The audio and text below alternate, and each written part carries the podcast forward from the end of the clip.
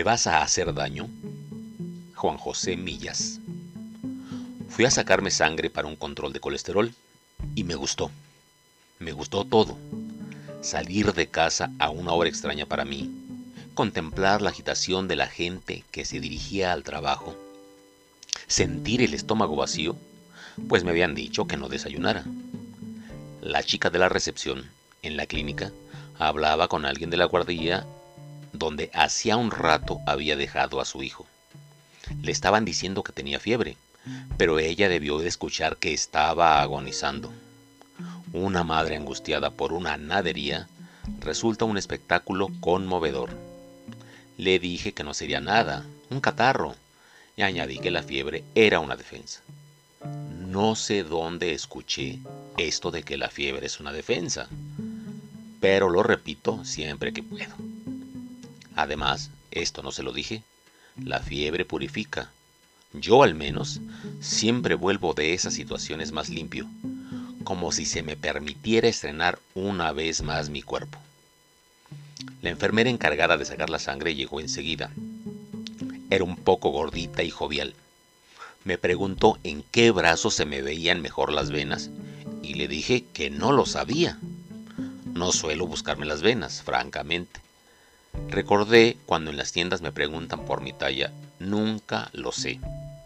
No importa, dijo la enfermera, probaré con el izquierdo y si no le encontramos, vamos al derecho. Aquello empezó a inquietarme. Era el primer paciente de la mañana. De súbito, las cosas ya no me parecieron tan bien. A lo mejor lo del niño de la recepcionista era grave. ¿Me vas a hacer daño? pregunté. Me pareció curioso que se me saliera un ¿me vas a hacer daño? que parecía referirse más al dolor moral que al físico, como si se lo preguntara a una novia a punto de abandonarme en vez de a una enfermera. Ella sonrió y me dijo, ¿que un poco de daño? Sí, pero un poquito nada más. Me gustó su tono. Me gustó la idea de que me hiciera un poquito de daño y se restableció el orden anterior. Lo del hijo de la recepcionista sería un catarro. La enfermera me puso una goma alrededor del brazo y dio un par de golpecitos en el lugar donde pensaba pincharme. Apareció un bulto azul y los dos sonreímos satisfechos.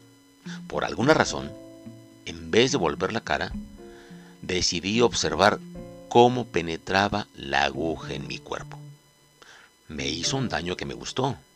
Pero lo más increíble es que sentí un placer inexplicable al ver salir la sangre. Deseaba que no dejara nunca de salir. Pero duró muy poco. Ya está, dijo ella, y me dio un pedazo de algodón empapado en alcohol para que me lo aplicara a la herida. Abandoné la consulta en estado de trance y entré en una cafetería para desayunar. Pedí un jugo de naranja, café con leche y una ensaimada. Mientras daba cuenta de todo, fui atacado por una fantasía absurda. Me imaginé tumbado en una especie de mostrador, desnudo, con el cuerpo lleno de agujas huecas. La gente se acercaba a mí, accionaba un pequeño grifo y tomaba una muestra de mi sangre. Yo sentí un placer enorme cada vez que se producía una de estas pérdidas. Esa tarde tenía una sesión con mi psicoanalista. Le conté la fantasía de la sangre y preguntó con qué lo relacionaba yo. Le dije lo primero que se me vino a la cabeza. La sangre es un trasunto de tinta.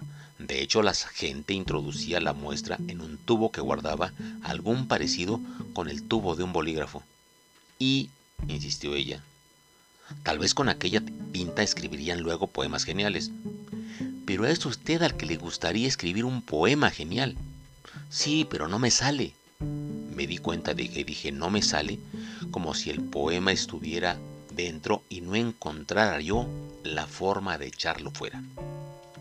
Mi psicoanalista cayó, yo también. Permanecimos unos minutos en silencio. Finalmente intervino ella. Y preguntó, no sé, dije yo, la sangre es un poema. Fíjese en el cuerpo de Cristo. Piense en Drácula. A los pocos días volví a recoger el resultado del análisis. Una vez dentro del coche, abrí el sobre y lo leí despacio, como si fuera el primer texto que leí en mi vida. Más aún, como si fuera el primer texto desde la creación del universo.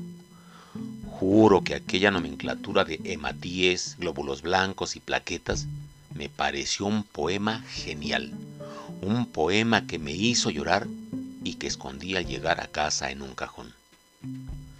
Luego abrí la guía telefónica. Busqué al azar un médico y pedí hora para hacerme otro análisis.